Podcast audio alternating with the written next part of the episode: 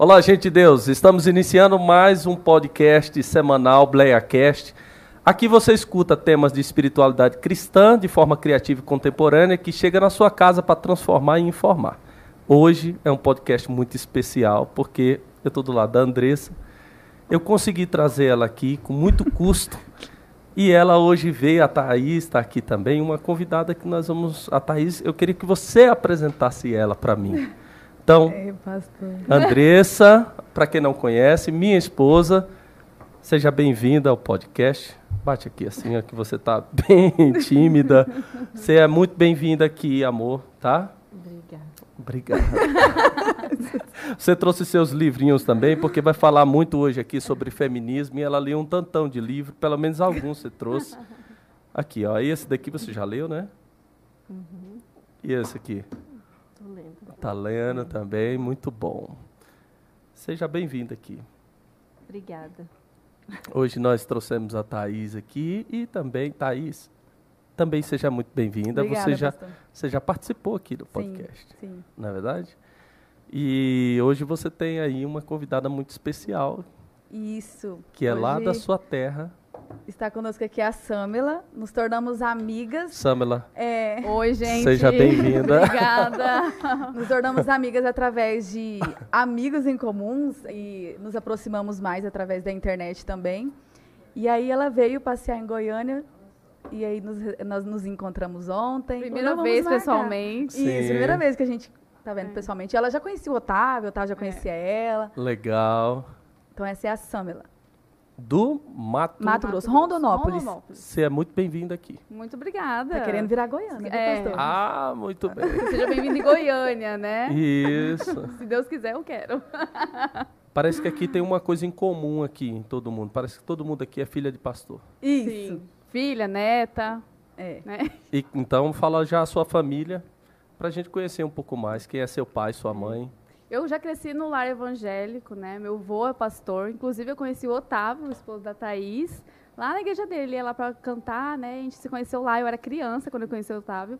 Então, desde quando criança, eu já cresci na igreja, né? Meu avô, aí logo após meu pai também dirigiu uma igreja, né? Então, eu tive essa adolescência, infância, adolescência ali, eh, cuidando das crianças, cuidando dos jovens, isolando, muito envolvida, assim, na obra, desde muito cedo, né? O que acontece é que a gente entra na adolescência e a gente vai para um caminho diferente, né? Vai, vai, vai, as influências vai levando a gente, né, para pensar diferente. E é aí que entra também a questão do feminismo, né? Porque ele não veio assim do nada. Eu me intitulava feminista. Ó, quantos anos você, vamos dizer, assumiu o feminismo? Eu não falava, eu não, não saía na rua Você não saía aí, né? colocando a Não. faixa, mas, Mas você é- conhecia o tema e se encantou. E eu achava que era um movimento que defendia as mulheres. E quando alguém falava de alguma mulher, eu falei, não fala pra mim dela, porque ela é mulher. Tinha essa, eu tinha essa ilusão, né, de achar que o feminismo era para defender as mulheres. Não sabia, assim, o, o movimento coletivista ao fundo, o que, que ele, qual era a função dele. Então, na adolescência, assim, as más companhias vêm indo, vai mudando a mentalidade da gente, vai influenciando, né? E para eu ficar mais chocado ainda, meus olhos foram abrir mesmo, questão do movimento, depois de casada. Sim. Então, aí, depois de casada, Deus vai trabalhando com a gente, né? Moldando muita coisa, porque, né, nossa... Deus. Entrou um homem de Deus na Isso, sua entrou um vida, homem né, de minha Deus na irmã? minha vida, Deus abençoou. Deus abriu seus olhos. Abriu as portas, me deu um marido, ó, É aquele lindo, ali? aquele ali, ó. Ah, Olha que gato. Tem uma filha também, né? Nós temos uma família muito abençoada. E eu agradeço muito a Deus, né? Porque quem me conhecia na adolescência, que é a época da rebeldia, né? Que a gente é más companhias, a gente vai indo para outros caminhos. É, não, às vezes não acredito até hoje no que Deus fez na minha vida, na mudança, né? De eu ter uma família, de eu estar temente a Deus, né, nos caminhos do Senhor, e hoje falando contra o movimento que eu me intitulava feminista. Então, eu, eu uso o meu perfil, né, que hoje está pequeno, mas eu uso lá para abrir os olhos de muitas mulheres que já foram enganadas como eu, que acham que o movimento é uma coisa legal, que acham que o movimento é para defender as mulheres. E quando a gente começa a estudar a fundo, a gente fica, não, peraí, o buraco é mais embaixo, né? E aí Deus começa né, a trabalhar. E você já era cristã, você tinha, tinha pais, tem pais que são pastores, Sim. mas na época. Eram pastores na época? Na época do, dessa. Quando você começou? Eram, porque assim, filho de pastor, né? Irmão pastor. filho de pastor vê- dessa, dessa Então, para você ver o perigo, O- tá é aí. isso, exatamente. Porque o diabo parece que quer envergonhar aqui Isso. dentro. Não, É. Parece que ele não quer envergonhar lá. Isso, exatamente. Na é verdade, ele quer uma filha de pastor que cresceu na igreja, Que trabalhava na igreja, que que, trabalhava na igreja. Entende? É. Aí- e isso é uma realidade hoje no meio do- das adolescentes, dos adolescentes. Muito. Inclusive, o meu público, ele é mais teen. Meu público que me segue é mais adolescentes que ficam, meu Deus, eu falava que eu era feminista, né? Não sabia o que, que era o movimento. Então, é, geralmente as meninas assim novas que começam a se encantar por uma ilusão e começam a ver meus conteúdos e falam, Samela, obrigada, porque eu não sabia, não fazia ideia. Que aí eu começo a citar as autoras, porque eu falo que o feminismo é um movimento de mulheres, tudo bonitinho, tudo bem, mas vamos lá na raiz. Vamos lá na Simone de Beauvoir, vamos lá, vamos procurar de onde que veio, né? Como que começou? Então, com isso, eu mostrando, dando um pouquinho de choque nelas, né? Elas ficam assustadas, né? Com as histórias de cada uma delas. E tem um- uma questão que se fez, assim, já cortando que, né? É, que fez eu focar mesmo nesse, nesse assunto, foi quando eu postei que não existe feminista cristã. Então, foi um assunto, Isso- assim, Você achou que mexeu no vespeiro. mexia, eu não sabia, né? Fui lá, cutuquei. E que tem muita, né? Cutucou. Muito. Aí E aí, eu fa- e aí, como eu comecei, eu fiz um post sobre isso só, minha intenção não era aprofundar, mas como eu vi que começou, eu cutuquei ali, eu comecei a receber muitas mensagens negativas, meninas me xingando, xingando. E, Eu lembro disso. é, a Thaís está lá desde sempre, né, Thaís? É. E aí eu falei, meu Deus, como que essas meninas não enxergam o que está acontecendo, estão defendendo o movimento, mas estão defendendo a Bíblia? Aí, ah, mas eu não vou ser submissa ao marido, mas amada, o que que é submissão? Eu não vou mandar, o marido vai mandar eu trocar de roupa, eu não vou trocar, mas isso não é a submissão. Submissão é você estar embaixo da missão do seu marido, você está auxiliando ele. É a submissão, às vezes, acho que foi até pregado errado, né? Porque não é possível todo mundo achar que a submissão é uma coisa ruim. A submissão é uma bênção, ela que vai abençoar a sua família, seus frutos, né? Através da submissão, que é, Deus abre as portas para o marido, para a esposa, as coisas vão fluindo. E as mulheres têm esse receio da submissão da esposa. Então, quando eu- vejo assim, ah, eu não vou ser, eu, vou- eu sou feminista porque eu não quero ser submissa. Não não tem nada a ver uma coisa com a outra, né? Porque feminismo é um movimento coletivista de, de esquerda, né? E já ouvi até que, ah, eu sou de direita, mas eu sou feminista. Eu falei, amada, você não sabe o que é feminismo. É desse nível, ninguém sabe o que é feminismo. Eu já ouvi muito assim, é, ah, o feminismo é para as mulheres, eu sou feminista que eu apoio isso, eu sou feminista, mas eu sou da, da direita. E não existe. O feminismo, ele é um movimento coletivista de esquerda.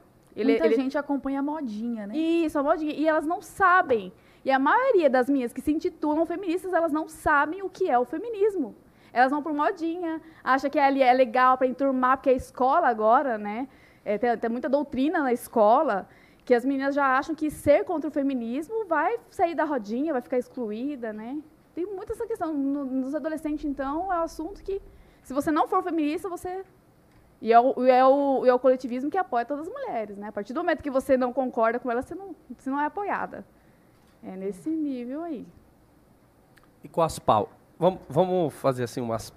Vamos colocar umas pautas Vamos, porque o assunto assim, ele é muito feministas Vamos. que defende mesmo. Quem é feminista defende essas pautas aqui. O aborto. O aborto é uma pauta. O aborto, agora o Lula se manifestou a favor do aborto. E, pois é, existe cristã, feminista, de esquerda? Se a Bíblia é contra, né? Aí, eu, fi- aí fica um ponto de interrogação. Esse livro aqui fala, né, amor? É. A Spears. Você quer que eu fale? Pode né? falar, por favor. Fica à vontade, porque, ó... Não, é porque é, é a Nancy Spears, né? Ela fala sobre vários temas polêmicos que a gente está vivendo hoje, né? E ela fala que o mundo hoje ele está vivendo uma dicotomia. Nós não somos mais um ser inteiro, a gente é um ser separado. É, por exemplo, os valores são separados do que é real. As pessoas estão vivendo desse jeito. Por exemplo, é, a criança no ventre já é uma vida, Sim. de acordo com os meus valores. A, a mãe já sonha com a roupa que ela vai vestir, com o nome Exatamente. que ela vai dar. Para a mãe que deseja muito ser mãe, aquilo já é uma vida. Sim. Mas para quando você tem engravida num período que você não quer ter um filho e aquilo vai te atrapalhar, não é mais vida, é um conjunto de células que eu posso jogar fora. Então o valor está separado do que é real. Né? Se, se aquilo vai me atrapalhar, meus valores ficam de lado. E, na verdade, o ser humano ele não é assim. Ele é inteiro. Ele tem que ser tratado como um ser humano inteiro. Então, Nancy Spears fala muito sobre isso em todas as áreas. Ela fala sobre aborto, ela fala sobre eh, sexualidade, fala sobre é, eutanásia, fala vários assuntos polêmicos Uhum. que todos eles veem o ser humano separado. Que o, o- o evangelho ele é tão rico que ele ele coloca a gente como um ser inteiro Uhum. e que nós somos desvalorizados segundo o feminismo e a gente acha que não. O feminismo ele nos desvaloriza. Ele tira tudo que nós temos de valor e desfaz como se a gente, o que a gente fizesse fosse é, muito sem graça, né? Ah, cuidar de filhos é muito sem graça, É, atrapalha a sua vida. É isso que ele fala, ele desvaloriza Coloca o um nosso peso na mulher, né? Deixa a mulher com esse peso de achar que a família é um peso, né? É. Mas eu vi um post no Instagram sobre isso, eu nem lembro quem falou. Mas é que o feminismo ele beneficia mais os homens do que as mulheres. Né? Por quê? Sexo fácil, Sim, né? Não tem compromisso, família. As responsabilidades, Não né? tem fica responsabilidade, o homem deixa de ser, fazer o papel Fica de meio homem. banana, não fica? Fica muito. Então, assim, homens deixam Porque a mulher, A mulher quer pagar a conta, gente. a mulher quer pagar a conta, quer fazer tudo, É. tem um banana lá, não É, tem? Não, é, é dividir a conta, é pagar a conta. Ah, é a mulher assume todo o papel. O homem, qual é a função do homem agora? Né? A mulher quer.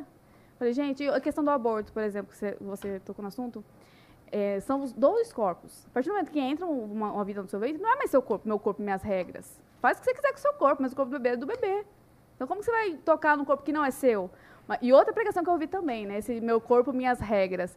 E a pregadora falou bem assim, é, meu corpo, ele não é, não tem minhas regras. Ele é templo e morada do Espírito Santo. Meu corpo, regras do Senhor. Porque a partir do momento que você tem uma doença, a partir do momento que você tem uma coisa que você não controla, como assim meu corpo, suas regras? Vai lá se curar. É porque, né? na verdade, hoje as pessoas estão se preocupando muito consigo mesmas. Eu, se eu não posso sofrer, e isso não pode acontecer comigo. Ah, eu não mereço isso. E, na verdade, nós nascemos com um propósito. Nós estamos aqui para algo muito maior do que eu, do que você, do que Sim. qualquer pessoa. E, o propósito é Jesus, é levar mais pessoas para o céu, é ir para o céu. Então, assim, se o meu sofrimento for. é, se o meu propósito for maior que o meu sofrimento, eu vou sofrer por causa do meu propósito, entendeu? Sim. Então as pessoas não querem sofrer. Não. Elas não querem sofrer num relacionamento. Elas, ah, ah, isso está me fazendo sofrer, eu não quero mais isso. E, na verdade, eu vi algo sobre o sofrimento, até no livro da Nancy, que é muito bom. Eu já quero indicação É desse muito bom. livro. Aí, ó. E ela fala sobre o sofrimento, porque a primeira coisa quando acontece, nós sofremos, a primeira coisa é, é, é que a gente é uma dor tão grande que a gente não consegue sair, a gente não sabe como resolver, a gente fica meio sem, sem norte, e é uma dor insuportável, às vezes é um luto, às vezes é uma perda. O sofrimento ele traz isso. A gente fica meio perdido. Mas depois de um tempo, a gente começa a refletir, pensar assim, nossa, é, e agora? Por que, que eu estou sofrendo? Será o que, que é que isso está? qual a motivação desse sofrimento? E depois desse momento, a gente tira lições. A gente e, se- e- e a gente fica grato pelo Pelo sofrimento. sofrimento. Porque a gente ficou tão feliz porque a gente conseguiu passar por aquele sofrimento e a gente cresceu através do sofrimento. E o sofrimento é necessário. Sim. E às vezes a gente acha que a gente não precisa passar por sofrimento. Mas eu vou te falar que, assim, é muito difícil encontrar uma feminista não frustrada e não sofrida. Porque geralmente no- no- nos relacionamentos não dá certo, não flui. É aquela pessoa que quer comandar tudo, é aquela- sabe? Eu já vi muitos casos de É pessoas verdade. próximas a mim que elas queriam que queriam o- a- casar com o fulano, mais, mas elas estragaram o relacionamento por pensamentos feministas, comportamentos feministas. Então elas são sofridas. Elas buscam não sofrimento sofrendo. Todo extremismo é ruim, né? Todo extremismo. O feminismo e o machismo é ruim. Sim, E exatamente. a gente tem que ter um um E equilíbrio. o equilíbrio. E, e- e é, é isso que a gente precisa ter. Só que a gente quer muito que ser, ou, ser ouvida. E, às vezes, os homens também, sendo muito machista, ele, ele faz com que as mulheres se calem. E até li alguma coisa no livro do, do Jay, que é muito bom também, que é o da Amada. E esse ele fala sobre isso, que, que adianta você, se o homem é uma cabeça, que adianta o homem ter um pescoço frágil. Para uma cabeça grande, não resolve. Não resolve. Então, ele precisa ter, a gente precisa ser uma mulher segura. E pra, quem dá segurança para a mulher é o homem. Exatamente. Então, o É homem submissão. precisa ser o É. cabeça da casa para ele dar segurança para a mulher. E o que eu recebo muito é ah, essa questão de não ser submissa. Tá, mas a quem você não quer ser submissa? Porque eu dou comida na boca se ele pedir. Porque ele me trata bem, é um marido exemplar, é um homem temente a Deus. Ele, ele, ele coloca comida dentro de casa, ele está fazendo o papel dele de homem lá dentro da minha casa. Se Jesus Ele é submisso provém. ao pai, Exatamente. Né, na hierarquia, Ele, né? Exatamente. Ele, que- ele, ele que provém tudo do nosso lar, ele me honra como esposa. Você acha que eu não vou ser submissa a esse homem, gente? Não. É, e também é, é escolher, né? Como você falou, o extremista, o extremismo, É. né? O, o questão do- Você não vai casar com qualquer pessoa, mas escolha bem. Mas não vem falar mal de submissão. Você escolhe mal, mal, escolhe mal seu relacionamento, seu namorado, seu noivo, e quer depois né, mudar isso. Não foi escolha sua, porque eu acredito que o namoro é uma escolha. Né? Você vai namorar, você vai conhecer, é, você vai ver os frutos ali, os princípios. Não concorda com os princípios? Namoro é conhecer. Você não está é. casado ali. Não concordou com esse ponto aqui, ó. Separa. Agora, o que você não pode fazer é fazer isso no, no casamento. Né? Não querer já moldar no casamento. Casamento é algo sagrado. Então, você, você olha com quem você vai casar. Né? É esse homem que provém o seu lar, você vai casar com um homem provedor, um homem temente a Deus, que te honre. Então, é o meu prazer ser submissa. Inclusive, isso Deus tem trabalhando muito comigo, porque, como eu te falei, né, esse, esse, o feminismo, eu comecei a estudar mesmo depois de casada. E eu abri a boca para falar, ai, eu sou feminista, eu defendo as mulheres, né? Ai, que bobeira. e, aí, e aí eu comecei. Hoje ela tá com vergonha. Eu tenho vergonha de falar isso. Ah. Nem vou falar que eu era feminista. eu tenho até vergonha de falar isso, gente. Mas, mas é bom porque as pessoas saberem que é, a gente viveu e é, aprenderem com a gente. Né? É, exatamente. É. E eu vejo assim, né? Eu vou até expor algumas coisinhas aqui, tá, amor? Aqui é o lugar. Aqui é o divã, pode falar. É, com o meu pensamento, eu queria comandar a casa, Sim. né? Eu queria colocar o dinheiro ali, eu queria, né? Ah, tinha esse pensamento de eu ser independente, mesmo casado não queria depender de homem, que o casamento pode um dia acabar. Olha só, gente, cristão pensando uma coisa dessa. O casamento Sim. um dia pode acabar, e aí o que, que eu vou fazer? Eu, eu tenho que ter meu dinheiro, eu tenho que ter e eu falei, e foi indo que nosso casamento começou no início. O primeiro ano eu acho que é o mais difícil, né? Adaptação. É. Primeiro ano, falei, misericórdia, o que eu vou fazer da minha vida? Mas foi de muito aprendizado, porque ele é um homem muito, sim, temente a Deus, que soube ali, né? Uh, coordenar, ter paciência, orar, né? Que é o principal, oração. E aí, com isso, eu, eu percebi que eu estava agindo errado. Falei, por que eu estou vendo outras meninas que têm casamentos, é, casamentos frustrados, relacionamentos frustrados? Por que, que eu estou ouvindo elas falarem mal dos seus parceiros, sendo que o meu não está fazendo o que ela está fazendo? Por que, que eu estou pegando as dores dela e descontando aqui na minha casa? E aí eu comecei a, a, a pesquisar sobre o assunto, porque eu estava falando tanto que eu era feminista, até o dia que eu fui num culto de algumas meninas reunidas, era bem caseiro o culto, assim, e a irmã do coque. A irmã do coque. é, ela falou, olha, tem alguém aqui que, que feminista, que o inimigo está infiltrando o feminismo na casa dela. E que se, é, se, se ela não, não, não vigiar, o inimigo vai destruir o relacionamento, vai destruir a vida por conta de, dessa brecha que o inimigo estava entrando. E eu falei, meu Deus, foi para mim. Porque assim, as outras achavam assim um absurdo. Elas falavam, ah, eu vou pedir pro meu marido, vou ver com meu marido. Eu falei, gente, que mal, né? Eu tinha esse pensamento, né? Como que a gente é leiga, né, nessa questão. E aí eu falei, não, vou pesquisar, né? Não falei para ninguém que era eu. Falei, a minha irmã, ninguém vai saber que era eu ali, a revelação, né? E aí eu fui, comecei a pesquisar, comecei a ver, comecei a assistir, comecei a, comprei o livro da Ana Companholo. Não sei se você já Sim, leu. Ana Ele é muito completo. Então, eu comecei a ver sobre as autoras do livro, eu falei, misericórdia, o que, que eu estava falando, gente? falei, o que, que, eu, que, que eu estava, estava induzindo outras meninas a serem também, né? E aí eu comecei a estudar, falei, não, peraí, eu comecei a comparar a Bíblia, e eu comecei a me posicionar aos poucos. Mas esse pouco já foi suficiente para vir já haters, né?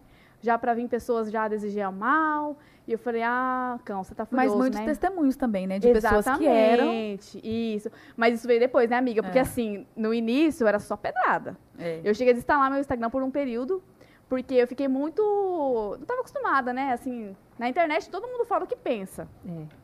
Então eu fiquei tão. Mas também é perigoso, que ameaça as pessoas Sim. lá no privado, né? Isso. Quando você fala alguma coisa que contraria. Isso. E aí eu, eu falei, ah, Cão, você tá furioso, né? Então tô no caminho certo, né? Uhum. Peguei esse mês aí, desativei meu Instagram, comecei a estudar, comecei a ler, comecei a ler a Bíblia, comecei a fazer propósito, falei, não, não vou. E eu, quando eu voltei, Deus me deu uma força tão grande, o Espírito Santo né, vai direcionando a gente, que eu comecei a abordar alguns outros assuntos, que depois eu vou falar aqui para vocês, mas eu comecei a abordar outros assuntos que eu falei, agora não, não me atinge, para isso me atingir, eu acho que tem que ser assim, uma pessoa mais próxima agora, né? Porque antigamente os não, não conhecidos atingiam, agora indiferente. Agora, se for uma pessoa próxima já, mano, uhum. aí eu acho que já afeta um pouquinho. Mas é uma coisa que Deus vai trabalhando com a gente. Hoje, eu não me importo em receber mensagens, falar que eu, né, que eu sou Ai, como que as meninas. Ai, são, são tantas palavras que eu prefiro nem citar aqui. Mas, enfim, fui muito xingada, gente, assim, só por falar contra esse movimento feminista.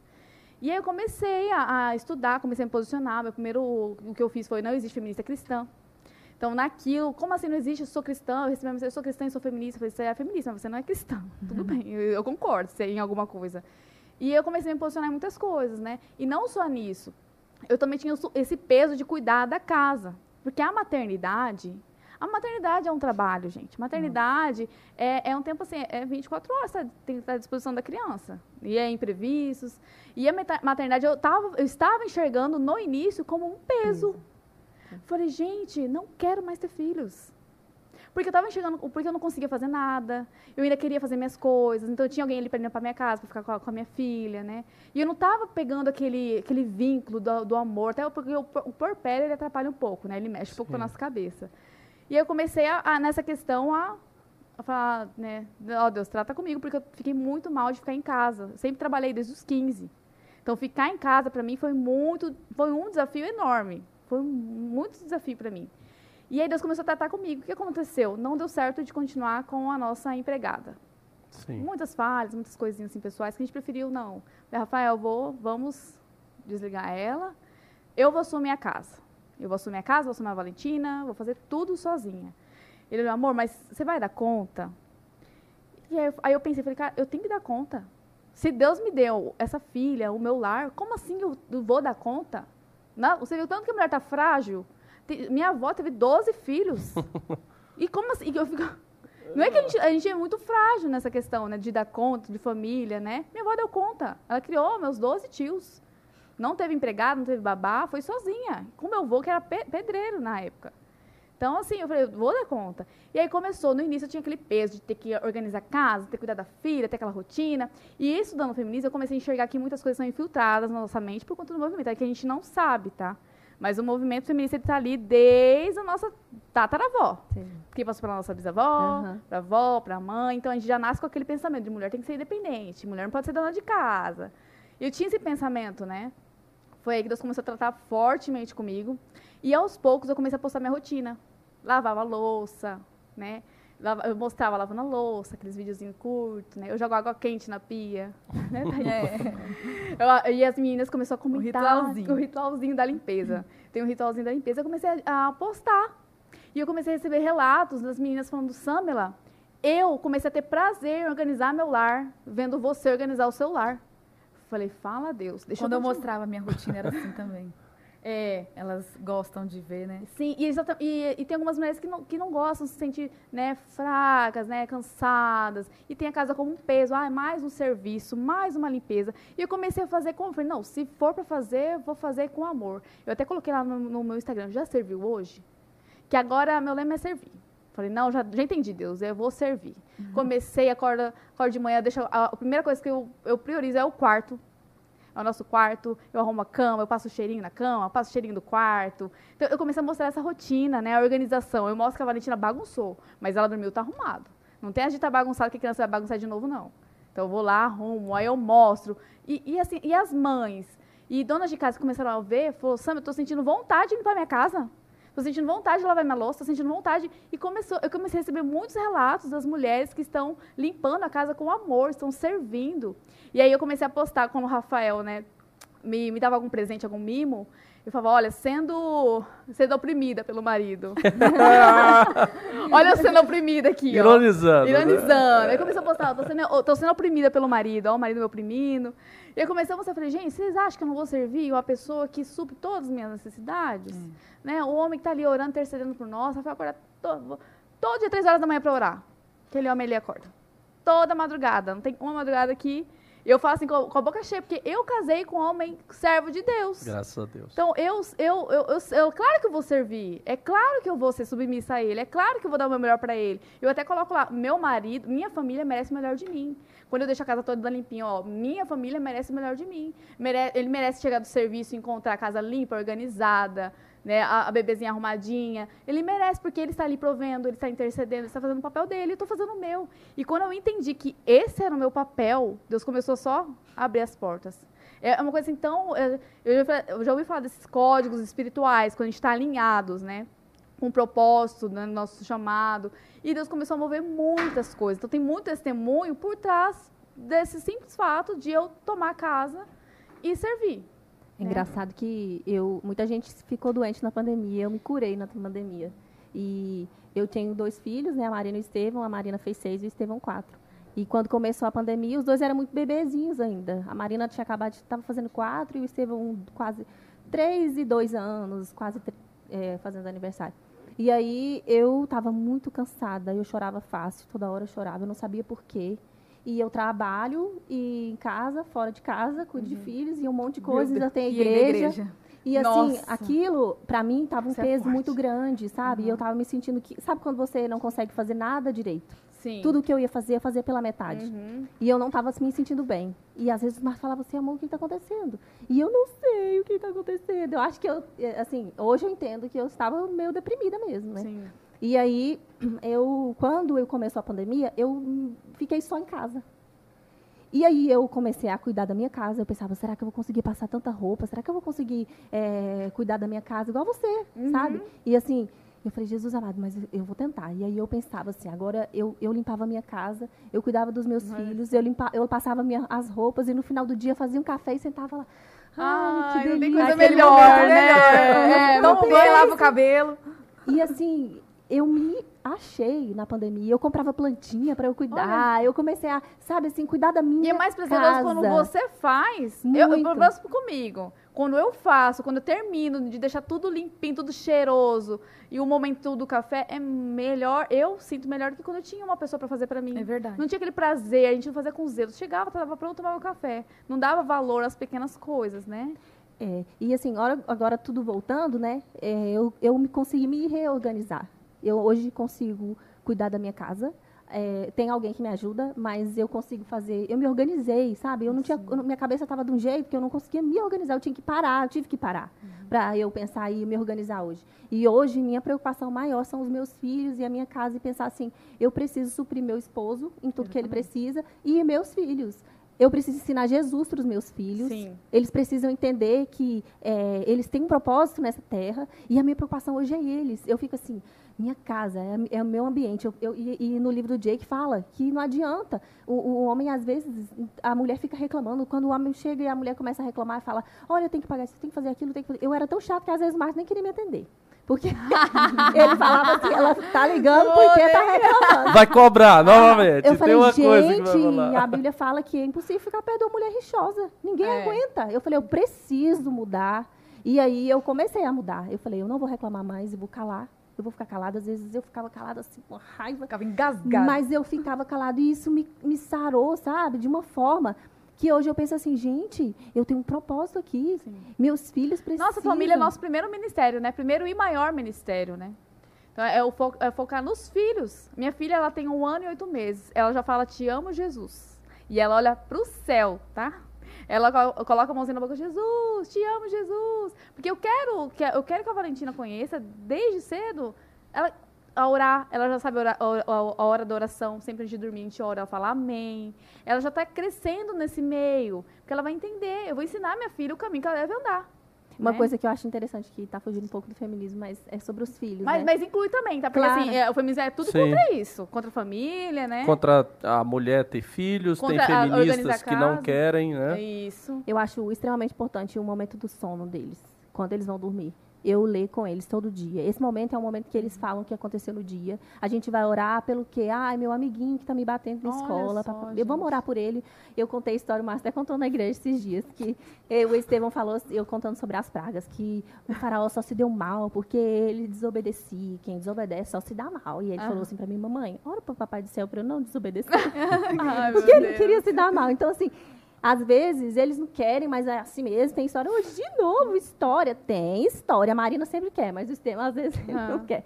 Mas assim, eu vejo que é nesse momento que eu sei o que está acontecendo com ele Sim. durante o dia, o que, que aconteceu. Às vezes a gente passa o dia corrido, a gente não sabe. Mamãe, você não fez isso, eu fiquei magoada com isso. Não, vamos conversar. E é bom ter esse diálogo, né? reafirmar coisas sobre eles. Minha filha, você é a minha princesa corajosa. Mamãe, por que você fala todo dia isso? Porque você é minha princesa corajosa. Olha Porque só. assim, é, eu preciso reafirmar isso Sim. neles. Eu preciso ensinar Jesus. Eu posso falhar em tudo. Mas se eles, se eles escolherem os caminhos deles, não sei quais, quais serão, mas pelo menos eu estou ali fazendo o que eu fui chamada para fazer, Sim. sabe? Eu posso errar, eu posso não conseguir fazer, mas eu estou tentando, entendeu? Sim. Então, às vezes, as pessoas ficam pensando assim, ai, mas eu não dou conta, mas tenta, Tenta, dá, mas dá conta. Você vai conseguir, Sim, né? E mas vai esse prazer. isso, exatamente. Esse peso que tem da mulher ficar na casa, cuidar da- dos filhos. Veio tudo. É que, gente, foi tudo infiltrado. Não é, não é que nossa mãe quis passar pra gente, é que também É. passaram pra elas, sabe? E tá tudo infiltrado na nossa cabeça que as- uma hora a maternidade vai ser um peso. A casa vai ser um peso. Tudo se, tor- se tornou um peso. Quando você pega pra servir com amor, você faz aquilo no- pensando no bem-estar da sua família. Quando eu faço, geralmente eu mentalizo, ó, a Valentina vai brincar aqui, vai estar limpinho, o Rafael vai chegar, a, ca- a casa vai estar cheirosa. Quando eu começo a fazer pensando, né, eu começo a fazer com tanta vontade, tanta vontade, e é tudo prazeroso. A gente começa a sentir prazer em, servir, né, no- nossa família, nosso marido. E o que você falou de reafirmar essa palavra para sua filha, toda mãe tem que fazer isso, porque o mundo está aí para falar outras coisas dos nossos filhos, para ditar as regras. Então, se eles não escutam de nós, né, os pais vão escutar do mundo, né? Então, E esses valores, que a Andressa leu a historinha para Marina de de crianças pobres, Uhum. de crianças que não têm as coisas. E ela falou assim: Eu não conheço uma criança pobre.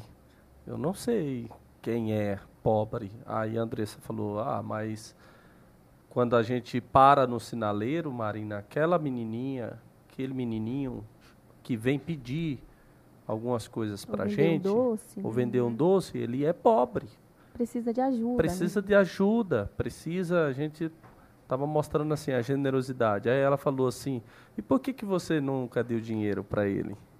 Por que, que você nunca comprou um doce Meu dele? Deus. Porque, ó, criança. Criança é Eu demais. falei, agora... Ela, ó, nós somos espelho, porque, meu Deus do céu. Se a Valentina falar isso A. Andressa falou: "Ah, porque a mamãe fica com o cartão de crédito, nunca tem dinheiro. Realmente, nunca eu nunca ando com dinheiro, porque hoje é só cartão, né? E a gente faz Pix." Ela falou: "Mamãe, mas a senhora vai no banco e vai tirar um dinheiro." Mas hoje eles já estão aceitando o Pix. É, Já? Já, estamos já estão aceitando o Pix. Mas isso mostra, assim, que essa aproximação é uma troca mesmo. É, a mãe está ensinando, está colocando valores. A Bíblia, a Bíblia fala sobre isso, o papel da família. Também, né? É, o papel da família na base, porque o professor, ele vai dar uma aula, matemática, português, qualquer que seja, mas ele tem um juízo de valor. Que ele está dizendo a matéria, mas ele está dizendo sobre o credo dele, o que, que ele acredita na cosmovisão dele de mundo, o que, que ele defende. Ele não consegue só dar aula de matemática ou Não. física. Não sei se você chegou a ver um vídeo de um, de um professor que ele estava lá, nessa ideologia, né? Vou nem aprofundar muito no assunto, mas está acontecendo muito dessa questão dos professores ir lá e pregar a ideologia deles, tá? Porque não existe mais imparcialidade, não. Tem ideologia deles, está infiltrado nas escolas. E nisso, um aluno se levantou, falou, não, eu não concordo, isso, isso, isso. E ele foi humilhado pelo vi. professor, né? Você chegou a ver? Eu vi. Então, a gente, pra gente ver também onde que a gente está levando nossos filhos, né? Porque hoje está muito E forte. a gente precisa embasar eles. Isso, Eles precisam ter uma base muito boa. Muito Porque quando eu, eu, assim, era adolescente, eu sempre fui muito tímida na escola. E, eu, e desde então eu já sofria com isso. Às vezes cantava... Você já foi tímido alguma vez? Eu sempre fui, né? Só converso demais, na hora que eu começo não paro, mas tudo bem. Tudo bem. Mas é, eu, eu sentia isso e eu ficava com vergonha e eu me, e me isolava, sabe? Esses dias eu vi um vídeo que falava sobre isso. Ah, a gente vai oprimir eles porque eles são, vão se calar, eles são os bananas. E eu fiquei pensando assim, eu preciso munir meus filhos hoje para que quando eles passarem por isso, eles tenham argumentos para se defenderem. Eles precisam sa- buscar o próprio conhecimento para eles se defenderem e defender o que eles acreditam. Porque o que a gente erra muito hoje é nisso. A gente erra por não conhecer as escrituras. Exatamente. Né? Muito. E muito assim, eu falo por mim, né? Anos na igreja, cresci na igreja, família toda evangélica. Eu fui conhecer Cristo, Cristo, Cristo mesmo há pouco tempo, há poucos anos, e foi após casada, tá? Que a gente começa a ter essa intimidade, que eu falei, não, é, A experiência com Deus. é, é a oração, a intercessão, né? É o Sim. jejum. E a gente começa a ter essa intimidade. é, E a gente vai se enchendo, né? Do Espírito Santo, vai buscando ele também, né? E, e- e nisso, eu fico, gente, muitos cristãos não conhecem Cristo. Tá na igreja e não conhece Cristo. Tá na igreja e vai por ir, né? Não se aprofunda, não, não se importa com a questão dos filhos, deixa para o mundo criar. Não chega no seu filho e fala, olha, filho, essa ideologia aqui, ó, vou te mostrar na Bíblia, né? e mostra, explica, conta história, para não chegar na escolinha ele ser conduzido pelas, pelas influências, né? Porque a Bíblia fala, né? As más influências corrompem os bons costumes. Então, se nós, os pais, não tiver ali, né, no alicerce, como você falou, é, ensinando, mostrando o caminho certo, pregando para o filho, contando história, mostrando a Bíblia, quem que vai falar para eles? O mundo daí, né? E, e, eu vejo assim que, desde criança, eu sempre muito, fui muito envolvida na igreja. É, eu sempre gostei, e eu tinha muita convicção daquilo que eu queria. Eu só não me defendia, na verdade. Uhum. Mas eu tinha convicção. Eu falava, eu não quero isso para mim. Eu sabia que eu não queria aquilo para mim. Nunca me envolvi com nada porque eu não tinha desejo mesmo. Uhum. Meu pai sempre foi muito assim, sempre ensinou muito pra gente.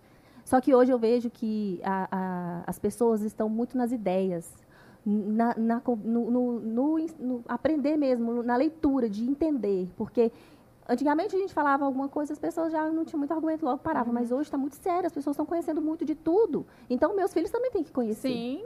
Então, agora eu vejo que é uma necessidade maior ainda de eu ensinar isso para eles. Né? É. Para que eles é, se imponham e digam que eles acreditam lá, no, naquele meio, né? É, se não... você não ensinar seu filho, o mundo vai ensinar. Né? É, é aquilo. E nessa questão, eu venho pegando muito assim, a, minha, minha filha é bebezinha, mas eu já estou ali contando Jesus, falando sobre Jesus, para ela já crescer sabendo quem é Jesus. Eu já falei desde agora que ela, é, que ela é muito amada, a gente fala te amo toda hora. Inclusive, foi uma das primeiras palavras, foi papai e te amo, depois mamãe. então, assim, foi, foi coisa assim que, que a gente tem, já estou ensinando ela desde agora o caminho dela. E eu não quero ser aquela impositora, né? Eu quero que ela conheça. Eu quero que ela estude, eu quero que ela leia, porque, por exemplo, o feminismo. Sou feminista, tá? Onde começou o movimento feminista? Quem começou o movimento feminista? Então, que... quem começou? Quem é, Ixi, vamos dizer, a rainha? Várias ondas. Várias ondas, não tem como. São várias. Elas vêm, vêm assim, desde o movimento. Mas quem você acha assim que jogou esse lixo assim Ai, de com Deus, força? Simone, né? O último ah, movimento agora foi o pior, né? Assim, na verdade, no início do feminismo foi até interessante, porque ele é, deixou... As mulheres assim, elas queriam o voto, mas Sim. faziam da maneira errada, uhum. né? Revolta, né? Revolta, e pichava as paredes, uhum. iam pra, é, você não, vê, não é muito diferente do que acontece hoje em dia, é. né? Você vê as, o movimento geralmente feminista vai pra rua certo. e faz aquela é. bagunça. Eram sufragistas antigamente, elas estavam buscando o jeito ao voto feminino. Sim. E é uma coisa que as feministas falam: ah, nós conquistamos o voto feminino. Só que isso aqui é um outro assunto. Você começou com esse movimento, então. Começou com o movimento do sufrágio, de isso. votar e ser votada. Isso, isso. Queria participar. Só né? que começou de uma maneira assim, errada, né? A forma que começou. E dali começou a surgir, né? Foi, acho que foi a primeira onda ali, foi surgindo. E aí até que chegou na Simone de Beauvoir, que foi assim, a... Que foi... Ela escreveu um livro falando que a mulher, ela não nasce mulher, ela se torna mulher. Então, o que está acontecendo hoje em dia? Você vê que tá, hoje o lesbianismo está muito, muito maior do que antigamente. Sim. Porque virou uma coisa natural, né? Uma, é, virou uma coisa assim que é, foi imposto já que não, você é o que você quiser ser. E, só que Simone, ela, Se você conhecer a vida delas também, é, não foi muito legal, né? Não foi muito legal. A Simone, ela tem muito podre, assim, né? É, ela aliena, aliciava algumas alunas dela, ela era professora, né?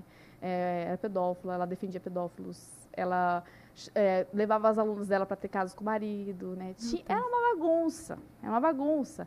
Aí você fala, gente, eu vou defender o um movimento, que, a, a, que ela é a rainha do movimento. Simone Sim. hoje ela é a rainha do movimento. Todo mundo que fala do feminismo lembra da Simone de Beauvoir. E aí, não, porque a, tem que entender que na época, gente, como assim? A mulher estava endemoniada quando escreveu aquele livro. E aí eu falo, você vai, você vai ler a Bíblia ou, ou, Simone de Beauvoir? E tem muitas meninas também. O livro dela é, como é que é o nome? O, o Segundo Sexo. O Segundo Sexo. Tem, tem, eu estava até pensando esses dias. Muitas cristãs, né, feministas cristãs, estão seguindo meninas ateias, ateias, que estão pregando para elas. Ateias é não acreditar no, no, Deus, não acredita no seu Deus, não acredita na, no existência, seu, na existência. Não é nem amar Deus. Não, é, não, não é nem amar. Ela porque não o acredita. cristão, cristão, nós estamos aqui não porque nós acreditamos em Deus, mas Sim. porque amamos Sim. a Deus. Né? Então, o ateu, não ele além de não amar, não ter afeição, nenhuma por Deus, ele não, acredita, acredita, na existência. Que para um cristão é isso. E tem cristãos muito feministas que estão sendo guiadas por ateias feministas. Falou, meu Deus, o que, que tem na cabeça das adolescentes hoje em dia? Não, eu quero, eu quero nomes, não tem. Ah, jeito, não vou não. soltar, não, porque essa menina aí, ela. Ela tá crescendo muito essa questão do, do feminismo. Sim. E eu prefiro até evitar de falar dela, nessa questão, porque ela tá. Mas, mas você pinta ela aqui. Depois eu te mostro quem que ela é. Depois eu te mostro. Porque eu prefiro não divulgar. Sim, sabe? o Porque- nome. E o nome e tudo mais. Por isso. Só que tem muitas meninas seguindo ela. Sim, ela E vai ela- ouvindo ela. E ela não é cristã, ela zomba. Tem um podcast que é. Ai, gente, eu não. Ah. Enfim, você já sabe. que ela fala, gente, ela blasfema contra o Espírito Santo. Eu falo, meninas, o que, que vocês estão seguindo uma pessoa que não acredita no seu Deus, não ama o seu Deus? Ah, ah, é porque que movimento. Ah, quer ser feminista? Tudo bem, vai lá ser feminista. Mas não vem falar que é cristã. Não vem falar que você é cristã. Você pode ser feminista, você faz o que você quiser da sua vida. Só não vem falar que você é cristã, que você segue a Cristo. Porque quem segue a Cristo, segue a Bíblia. A Bíblia é sagrada, está, né? Não tem como você se misturar com essa bagunça, né? Não tem como. Aí você ser ditado, ser ensinado por uma ateia, né? Olha o que o inimigo está fazendo lavagem cerebral nos adolescentes. E por isso que eu falo muito assim com adolescente. Meu público maior é o, é o teen. Então, e, e é bem. Eu recebi uma adolescente na igreja cheia desses questionamentos. Muito nova a menina. Muito nova mesmo. Mas ela, sim, um conhecimento de causa que eu vou falar, viu? Porque, é, é, como eu te expliquei, essa pessoa, né, essa, essa menina que tá ateia, ela vem, ela vem minando, assim. Ela, ela vem- vai acolhendo as cristãs. Elas vão ensinando sobre movimento, pinta o movimento. Eu achava que o movimento era maravilhoso. Então, as meninas que hoje em dia né, não querem saber ao fundo, ou não querem ser submissa, ou tem alguma frustração, elas querem se apoiar a algo. Elas querem, se ape- a- se ape- elas querem ser defendidas, elas acham que vão ser defendidas. Elas querem um, um movimento coletivista para abraçar elas. Então, quando elas se sentem acolhidas ali, para elas está confortável. Não importa se é, se é sujo, não importa o fundo, não importa as autoras, não importa quem está ditando as regras, desde, desde que seja confortável para ela. Porque a partir do momento que ela é confrontada, né? Então, é isso do ser humano, né? Que é ficar na zona de conforto. E essa pessoa, ela tá, ela tá começando a falar muito sobre, infiltrando assim nas igrejas mesmo, fazendo curso do feminismo, e a menina ateia, blasfemou contra o Espírito Santo e está levando muita gente para falar do movimento, que o movimento é isso, que não sabe por que, que existem antifeministas. E eu falo, meu Deus do céu, né? E muitas vezes na no- nas nossas igrejas nós não temos uma programação para apresentar o contraposto. E uma coisa que até venho pensando e comentando, isso não é falado nas igrejas. E eu acho isso um erro. Era isso que eu tava pensando aqui agora. É verdade. Isso não é falado nas igrejas. O feminismo, ah, é porque não pode misturar. Ai, gente, pelo amor de Deus, claro que mistura política e religião, mistura sim. Não, Isso é- claro, é pauta de esquerda, não é? Exatamente, é o movimento coletivista de esquerda. Se você, se você vai falar sobre o direito à vida, se você vai falar sobre o aborto, você tem que dizer quem defende isso no E Brasil. Quem dá a vida, né? Quem- também- é, Isso, quem que está defendendo essa pauta? exatamente. Qual que é, quais são essas pessoas, entende? Então, não dá para você desvincular. E aí que tá um erro, porque não, olha, pastor, não é? Mas não sei, os- muitos pastores não querem se envolver né, no assunto. Eles não querem, né? Ah, vai, ou alguns têm o pensamento de vai machucar alguma ovelha, mas a verdade tem que ser dita. A verdade tem que ser dita. O movimento misto n- não cabe dentro da igreja. Ele é contraditório à Bíblia. Como que ah, tem cristão feminista na igreja? Ela, tá ela não está sendo ensinada. Ela não está sendo ensinada. Porque o feminismo ele contradiz a Bíblia. Não tem como ser os dois. Não, não, não dá. Não se mistura. Então, não- é uma coisa que tem que ser falar na igreja, tem que ser pregar na igreja, tem que fazer. Tem que ser falado. Tem que aumentar Na sua- verdade, na verdade, o feminismo, que é o inimigo do- da mulher, é o homem, né? Ele é sempre o inimigo. Isso. Então, assim, ele põe. Na verdade, é, o, até o livro do Jake fala que quem é a, a serpente, é, quem, quem enganou Adão não foi a Eva, foi a serpente, né? E ela que foi enganada desde então. E o, a mulher, ela, desde então, ela vem com essa guerra o tempo todo e, e os, entre ela, aí fala que pôs inimizade entre a mulher e os filhos também Sim. né? Então, essa é uma guerra contra, e ah, é, é o- eles que, que, que fazem mal pra gente. E, aí, e o inimigo quer isso, porque quando une o homem e a mulher, gera o quê? Filhos, família. Então, ele não Sim. quer O isso. inimigo, ele, é- ele odeia a família, quer destruir a família. Então, assim, ele quer enganar, e ele usa o engano, ele engana. Igual você falou, as meninas estão sendo enganadas. E elas precisam ser ensinadas. Isso. Porque a maioria está agora nessa, nessa onda. As, as adolescentes. Você está vendo o movimento da esquerda? Tire seu título. Sim. Tire seu... Por quê? Porque é, é, né, é, Essa turma do funk aí toda já tá. Gente, vou falar pra vocês que, que é, é- é o- a- como que eu posso dizer? é a, a era mais. Das, das adolescentes estão mais. ah, Vulneráveis. vulneráveis. Ainda estão construindo a sua identidade. Exatamente. Então, o, o Guilherme Batista fez um vídeo também. Não sei se você chegou a ver isso. Guilherme Batista, ele ele gerou um vídeo também falando sobre isso, né? Porque como tinha vários que foram para o Twitter, TikTok, Instagram, rede social mandando, falando sobre isso, ele ele fez também um um vídeo com várias pessoas defendendo a família, defendendo a fé. Eu acho que é isso. Eu acho que a gente tem muita essa questão da preservação também. Por quê? Ah, não, não pode falar porque Ser cancelado. vai ser É. cancelado, é. A pessoa vai ouvir, ou igual você falou, se nós temos lá uma igreja, lá na igreja, em torno de 400 membros lá na minha igreja. Ah, você vai falar sobre esse assunto, você vai ter uma ala ali, uma, um, um tanto de, de pessoas. Mas, gente, você está pregando a verdade. Sim. Eu não estou apresentando uma mentira. Verdade que isso destrói a gente, né? É, infelizmente, se a Que pessoa. tem isso? Se a Que pessoa futuro? não tem gerou, é entendimento, é gerar entendimento Olha da só, se pessoa. você for pensar a raiz, ela vai desfazer os relacionamentos, vai ter relacionamentos frágeis, e no final de tudo, as pessoas vão estar de- depressivas, doentes, frustradas e, com- e sozinhas. Sim, sozinhas. Entendeu? Então, assim, ele destrói os relacionamentos do feminismo. Ele veio para propor inimizade mesmo, sabe? E acabar com as famílias, fazer com que cada um vive sozinho. Ninguém vive sozinho, gente. E hoje ninguém quer um relacionamento sério. Ninguém quer submeter ninguém. E, e se você pensar sobre a, a- a, é, sobre Jesus, a Trindade, Deus, Deus está, Jesus está submisso a Deus, né? E se a gente não se submete ao nosso marido, por como a gente vai submeter a Jesus? Exatamente. Aos- Ao, que Deus quer que nós façamos? É porque a gente não vê, vamos supor. Então vai ser muito mais difícil. É difícil submeter a uma é, é estar junto ali, ó, meu marido é pastor e eu estou junto com ele, nós estamos juntos. Eu tenho um propósito, é ajudá-lo nessa missão. Sim, exatamente. E eu tenho prazer nisso, é muito bom, eu amo isso que eu Porque, faço. o- eu- porque Eu provavelmente ele não seria, ele não seria o pastor, a pessoa que ele é hoje, se não fosse você do lado dele. Porque Se não fosse um certeza- pescoço forte, né? Exatamente. Tenho certeza que ele não seria, né? Tá aqui isso aí que você Na falou. verdade, é um impulsionando, né? Assim, Exatamente. é, o Marcos me impulsiona muito. Eu estar aqui hoje é, foi muita pressão. Olha lá, ó, também, muita Chantagem. pressão. Duas. Thaís, Otávio, Meu Rafael. Deus. Meu Deus eu do tenho, céu. eu, eu, eu tenho um céu ganho hoje aqui, que eu estou- foi Eu prometido quero meu pra mim. céu, viu? Eu quero meu céu. E eu vou cobrar depois. Mas assim, ele me, ele, ele me impulsiona, assim, sabe? E se eu não tivesse ele, talvez não seria o que eu sou hoje, né? Porque eu, eu disse para ela assim, ainda falei para vocês aqui quando eu cheguei, que assim, acaba que Deus leva mesmo para você conhecer esses assuntos. A Andressa sempre gostou de livros tipo devocionais para ler.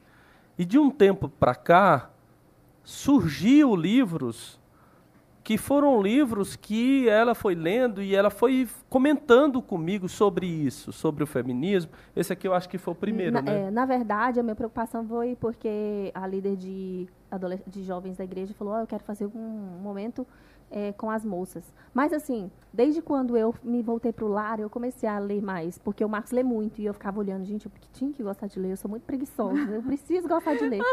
E aí Deus foi me colocando, eu acho que a necessidade mesmo. Eu ficava pensando, às vezes eu falo para o Marcos assim, amor, por que as pessoas não gostam de ler? Por que eu não gostava de ler? Né? E ele fala, mas é a necessidade, porque hoje a gente pastoreando, a gente vê muitas necessidades. Eu preciso, eu preciso ter base para falar para alguém, ou aconselhar alguém, ou dizer. Então, isso me faz ler. Então, eu preciso ter uma motivação. E aí, no caso desse, do, do, do feminismo, era uma coisa que eu vivia, que é igual você falou, depois que eu casei, que eu fui entender. E Hum, foi isso. Foi minha, minha vivência, no meu relacionamento, que eu precisava. Gente, eu sou casada, eu preciso. O marido o Marcos falava as coisas para mim, ele né? falava as coisas para mim, eu não quero, eu não vou, não, eu não quero. E eu me negava. E eu falava, gente, eu não posso ser assim, eu tenho que ser diferente. Jesus, me ajude, como eu vou ser diferente?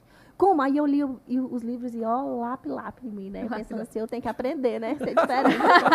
e aí ele só acabava comigo no livro. Eu falei, gente do céu, eu preciso ser diferente, eu preciso ser diferente. E aí Deus foi me moldando com o sofrimento, que não foi do- É. docinho, não. Não foi docinho, É. não. E aí- não foi mesmo. Fo- E assim, eu estou sendo trabalhada ainda, né? Não é um processo. Todas nós. Porque, o, igual você falou, o feminismo ele foi empregado, impregnado na gente desde muito cedo. E a gente faz coisas sem saber. Sem Tem um livro que saber. fala Feminista Sem Saber, ele é muito bom também. Ele fala que a gente fala coisa, a gente nem sabe, a gente é feminista e não está sabendo. Não tô sabendo. Né, pelas nossas atitudes. Às vezes eu vejo alguém falando alguma coisa lá, que posta alguma coisa na internet. Eu falei, gente, isso é totalmente antibíblico. E a menina é crente, colocando isso. Eu falo, gente, isso tem nada a ver. Sabe, se ela soubesse o que ela está falando, está totalmente errado. E, e- e- e sabe o que é engraçado? Nós começamos a ser julgadas, tá? Julgadas. Por- depois de aprender, né, a, a estudar, eu comecei a ser julgada por falar a verdade, né? Comece- eu acho que o inimigo, ele sabe também onde trabalhar, né? Ele sabe a seta que ele lança também, Sabe. né? Onde Aí começa ali, ah, você não mudou não, né? Como eu te falei, tem aquela fase da adolescente. Gente, quem nunca, né? Quem nunca? Se eu pudesse voltar no passado, eu tinha mudado toda a minha adolescência, porque foi o período, assim, né, de rebeldia mesmo, né? Que eu me arrependo que a gente amadurece, a gente estuda, a gente ora, Deus transforma a nossa vida.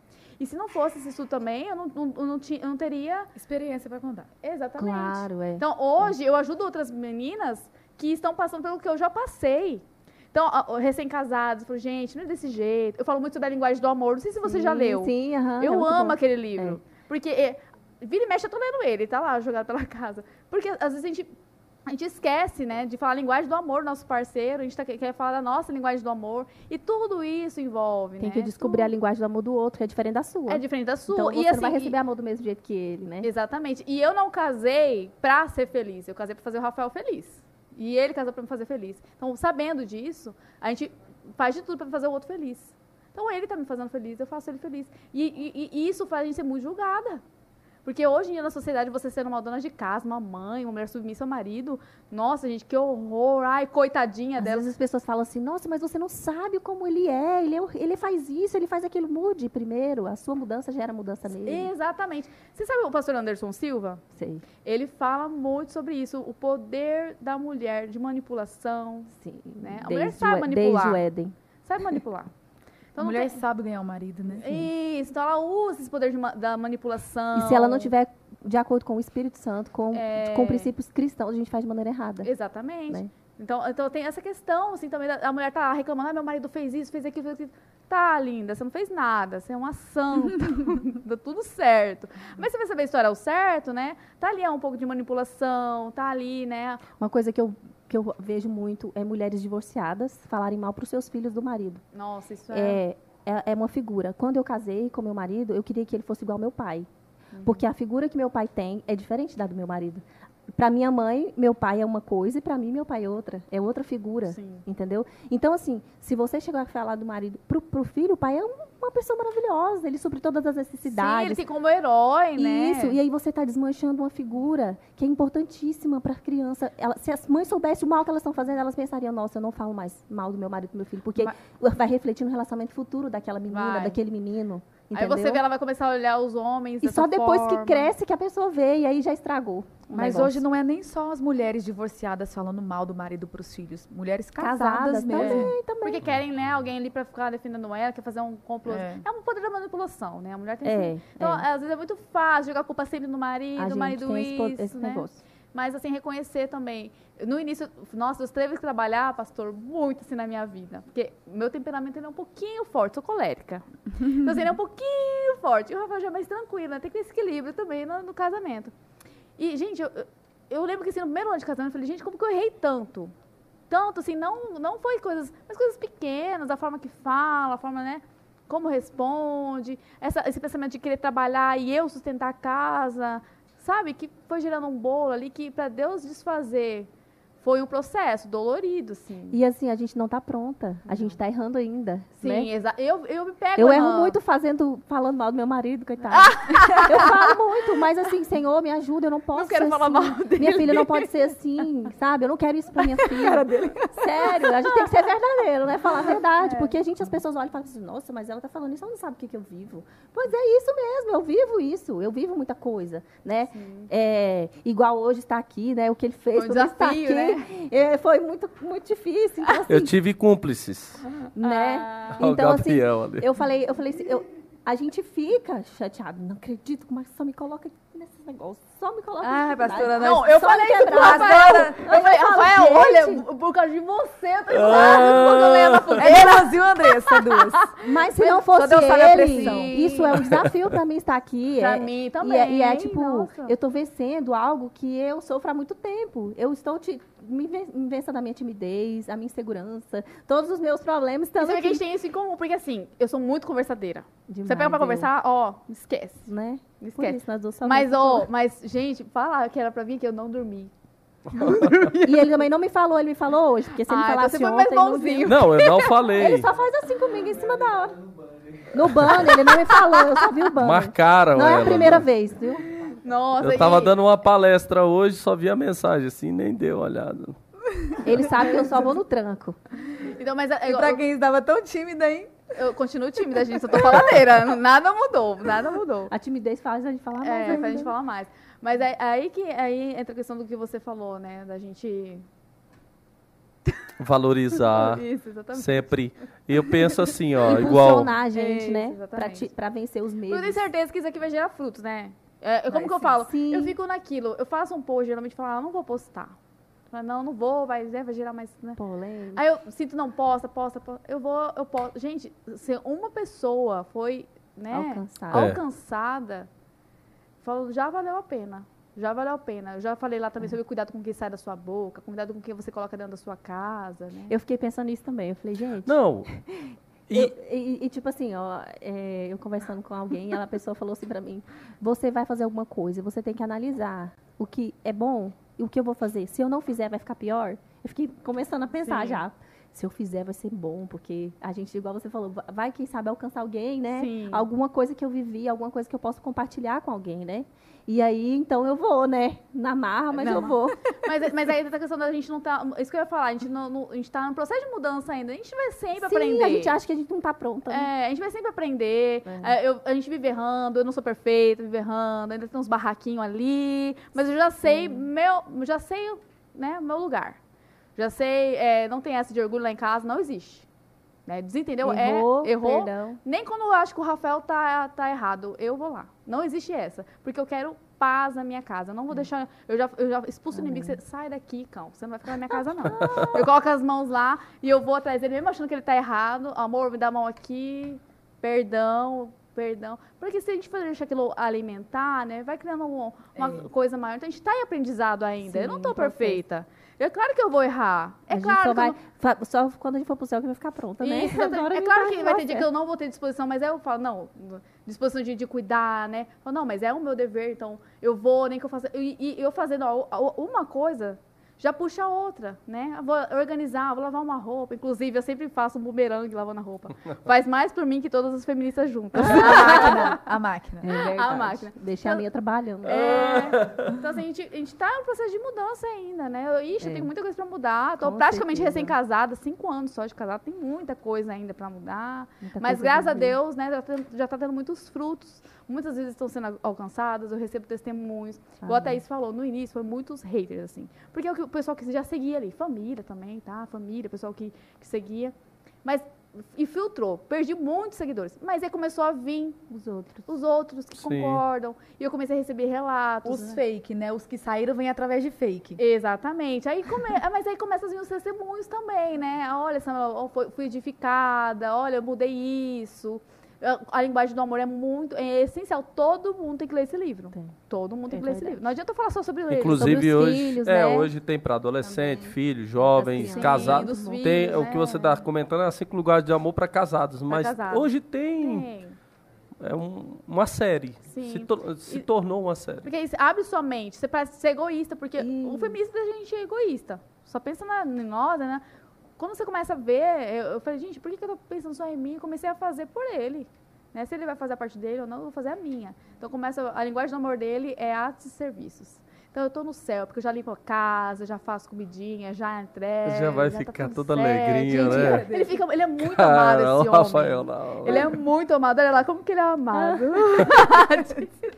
Não, e o princípio, assim, o principal é o amor, né, É. gente? A gente tem que amar mesmo. Porque quando a gente ama, a gente, até pra gente falar das nossas ideias, a gente fala com amor pra não ferir as pessoas. A, gente não, a intenção não é essa. A intenção não é ferir ninguém. A nossa intenção é, é ajudar mesmo, é levar mais gente pro céu. É esse E o tem trabalhado desejo. nisso, porque assim, sabe que o colérico ele é um pouquinho assim, não vai muito com amor, assim, não, né? no início a Thaís via que muitas coisas que eu ia falar lá, né? Eu falava, não, eu falava sobre o momento bravo. Falei, não, eu tô até mudando a abordagem. Tô até falando de outros assuntos, porque eu entendo que não vai ser assim só com paulado. Tem momento Não que vai, ter que vai. ser. É. Tem momento, né? Impor o seu pensamento. É, exatamente. Mas eu tô falando mais assim com amor, tô, tô mostrando como é ser uma esposa submissa, né? Como que Deus abençoa o lar quando ele está alinhado, a mulher no papel dela, o homem no papel dele, né? Porque assim, pra mim, como assim você tá casado vai dividir conta? Dividir conta, gente, é... Enfim, é muita coisa assim que vai... Que eu comecei a falar lá que vai... Vai entrar em outro assunto agora.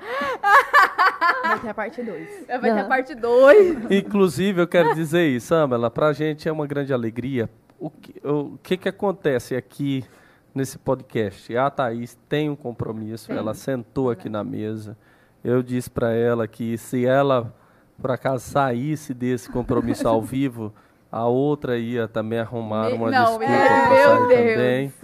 sabe mas eu já tô aqui, já Então, entrei agora. É, O problema era então, entrar. permanece. Mas eu fico muito feliz E eu agradeço o convite, em tá? você aceitar esse convite aqui, né? A gente tem um negócio assim, ó, que chega no, as últimas perguntas, eu gostaria que você homenageasse alguém. Alguém que é uma pessoa que marcou sua vida, que você gostaria de dar esse destaque aqui. Eu preciso falar? Eu queria, por favor. Gente, é meu marido, né? Foi uma pessoa assim que, que, me, que me conheceu através de muitos julgamentos, porque mulheres têm essa competição, né, feminina também. Ah, não, não é pra casar. Ele era muito competitivo na igreja, assim, tá? Concorrido, concorrido. Concorrido, Muito sim. concorrido. Então tinha muita essa questão, muitas pessoas não. não 1,90m, Ah, é. olhos claros. E aí começou essa. é, é, né? E ele acreditou em mim desde o início. Ele acreditou assim Sim. que o Espírito Santo tinha algo maior na minha vida. Ele intercede por nossa família. Tá sempre assim mostrando como que é ser um homem, né? Que honra, teme a Deus, um provedor do lar. Então é, é através dele também que eu tenho aprendendo muita coisa. Porque se, no- se eu não tivesse ele, como que eu ia me posicionar hoje, né? Se Sim. fosse outra pessoa que que fosse me ensinar tanto, como que eu ia falar sobre esse movimento hoje, que estraga tantas, tantas famílias, né? Tivesse te dado a segurança, né? Isso, e ele que me deu a segurança, inclusive, para estar aqui. Não, amor, já deu tudo certo, orou, já está na mão de Deus, o Espírito Santo vai guiar o assunto. A gente fica nervosa. Eu sei. Mas é, é, se tem uma pessoa para eu homenagear, é o meu marido, que acreditou em mim, está comigo, e vamos morrer juntos, juntinhos. Tem um, né? É isso, eu sou muito romântica. Valeu. Andressa, obrigado por você vir aqui aceitar, viu? Você vai agradecer a mim hoje, Eu amor? quero agradecer, porque você veio, é legal. Ah, Eu acho que ele pensou assim, meu Deus, Podem me vir mais ajude. vezes. O que, que eu vou fazer para essa mulher vir? Mas ele tem um poder de convencimento terrível, sabe? Ah, é? Ele sabe convencer a gente assim de um jeito e ganha rindo, assim, com a cara leve. ai, ai, mas assim, eu sou muito grata, porque ele me ajuda a vencer meus medos, né, amor? É E me aí. dá segurança. E eu queria também que você fizesse essa homenagem para alguém, porque todo mundo assim que vem a primeira vez, a gente dá esse privilégio. Você fala eu? É, de você falar alguém que Jesus. é importante. Você quer que eu fale de você também? Não. A Thalitinha já falou aqui. Vai lá no podcast, eu acho que é o, o 23, né? 19. Eu acho que a nossa história é um, é- são pedacinhos, né? Pra gente chegar ao que a gente é hoje. Eu acho que não é uma pessoa somente. né? É muito difícil eu falar assim, ah, é essa pessoa. Eu acho que minha vida inteira foi um processo, né? Para eu chegar aqui, minha base, meus pais, minha família, e aí tudo que eu aprendi.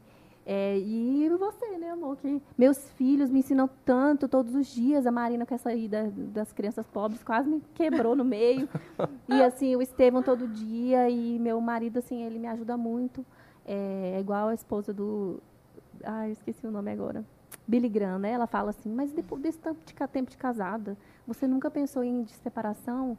Aí ela falou, não, separação não, mas assassinato sim. Então, assim, É, eu acho que às vezes é esse, esse sentimento, mas apesar de que a gente sabe que é, é um aprendizado, a gente aprende um com o outro todos os dias. Eu vejo o amor que ele tem pelo por tudo que ele faz e a leveza que ele leva as coisas, sabe? Até demais, tem hora que quase nada. Mas assim, isso, isso nos faz, sabe, assim, me trouxe muita leveza para minha vida, sabe? Assim, de, de, de eu saber que eu posso eu consigo, né? Você vai conseguir. Ele acredita muito em mim, gente. Meu Deus é. do céu, porque me põe para pregar, põe me para pregar a minha vida. Põe o banner lá. lá ele avisa eu vejo lá, no banner. Você vai pregar próximo culto. Não, ele não me avisa, Surpresa. eu só vejo no banner, né? Ah. O dia que eu fui falar lá na quinta-feira, a Noádia postou, Noádia, o que, que é isso, Noádia? É, pastor, você é a primeira. Eu, ai, que maravilha. então, assim, ele, e ele sabe como faz comigo. Então, assim, ele já descobriu, né? A minha uhum. linguagem do amor, as estratégias. Então, ele descobriu que se não for no tranque, eu não vou. Mas eu sou muito grata a Deus, né? Porque Ele me colocou é, de toda a minha história, de tudo que Ele tem feito por mim. Sou muito grata a Deus, porque eu sei que Ele que me conduz até aqui, né? E a, a você também, tá, Musa? Obrigado. Thaís. Obrigado. Obrigado por você vir aqui também, viu? Obrigado. Mais uma vez Amém, veio pastor. o casal, Thaís e Otávio, agora veio a Thaís. Que legal que você Obrigado, está aqui. Obrigado, Samela, por é, atender o nosso convite, né, pastor? Foi mais tipo assim, uma imposição, viu, pastor? Mas foi muito bom. Foi, muito bom. eu agradeço. E ficou gente. muita coisa para trás que muita. depois vai ter que voltar para a gente falar novamente. A gente olha assim, ah, não doeu, né? A gente pensa, nossa, é, vai é, tá, tá ótimo. Eu falei para você que ia passar rapidinho. É, rapidinho. É, é anotar os assuntos, porque é muita coisa. É, é muita coisa. Muita, muita coisa. Muita foi, foi introdução, não né? Não dá para falar tudo assim. Não. Tem um curso da Carolina Campaglione, né? Que ela faz sobre antifeminismo. É bem... tem um clube bem, antifeminista. Tem muita coisa, é, tem o clube, né? Ela me segue. Sério? Ah, eu tinha que, tinha que falar isso, não dava. eu tinha que falar isso. Ai, Samala. Obrigada, gente. Que você continue sendo usada por Deus. Amém, pastor. Porque eu penso que a Bíblia diz que os filhos das trevas eles são mais prudentes. E a gente pensa assim, de que forma essa prudência? Não seria uma, uma maneira de que eles parece que não têm reserva, de que eles assim se entregam mesmo, e quando eles estão na treva, eles se jogam nas trevas mesmo, e se colocam de cabeça nas trevas. E eu acho que o cristianismo é esse chamado para ser mártir. É esse chamado suicida também. Que do mesmo jeito que nas trevas a gente se posicionava, Aí chegou a verdade agora, e a verdade, eu tenho essa verdade, eu não tenho vergonha de falar essa verdade, uhum. eu tenho um orgulho de falar essa verdade. Então eu acho que Deus tem levantado, sim, pessoas que se posicionam em defesa da fé. E o que vocês fazem é o trabalho da apologeta, em defesa da fé, que é necessário e cura. Estou dizendo que liberta, estou dizendo que esse é um assunto para púlpito, para o dia a dia mesmo, nos stories, no feed, que nós, nós temos aí a rede social, nós temos aí o microfone, o templo, nós temos o domingo à noite, nós temos a terça-feira à noite, que nós podemos sim pregar o evangelho da verdade. Então, que Deus continue te usando assim Amém. Pastor. Viu que você e sua família sejam uma grande referência nisso. Amém. Eu quero ouvir eh, de, eu quero ouvir de você grandes palestras Ai, em todos os lugares. Eu quero ouvir de você a palavra de Deus para adolescente, para jovem, para o adulto, para que Deus venha orientar o seu povo. Sim. E para que muitas adolescentes, muitos jovens muitas mulheres venham compreender e gerar entendimento do Evangelho. Amém. Obrigado por você estar aqui. Obrigada eu, gente. Fiquei muito feliz, né? É um prazer conhecer vocês e com certeza vou voltar. Amém. Amém. Glória a Deus. Gente, estamos encerrando mais um podcast. Esse podcast está aqui no YouTube, você pode acompanhar os cortes durante a semana. Mas se você quiser nos acompanhar, vai lá no Instagram, já clica seguindo, inscrito sempre estamos colocando lá cortes e informando pessoas que vêm para cá. Mas você, você também, se você não quer acompanhar pelo YouTube, que você, você quer acompanhar nas plataformas, que é as plataformas é, Deezer, Spotify, Apple Podcast, pronto, tá lá, daqui a pouco vai subir, tá? Eu fico muito feliz em receber pessoas que orientam a sua família e o seu lar. Aqui eu digo, é assunto de espiritualidade cristã de forma criativa e contemporânea que chega dentro do seu lar. Eu e o pastor Johnny, nós temos cursos. Aqui embaixo você pode clicar e nós temos curso de pregação 1.0, pregação 2.0. Você vai entender tudo sobre pregação indutiva, expositiva, textual, temática. Você também na pregação 2.0 você vai entender de hermenêutica, exegese, interpretação bíblica. Eu agradeço muito aos nossos patrocinadores, a Rádio 7 e a Faculdade Realiza e Atos 2. Obrigado a todas aqui que veio, tá? De forma especial. Obrigado, amor. Eu ia perguntar dos livrinhos dela para ela falar, mas ela volta novamente, que ela tem um, um tanto de ah, livro falando de feminismo. Tá? Então, grande abraço, um bom final de semana prolongado.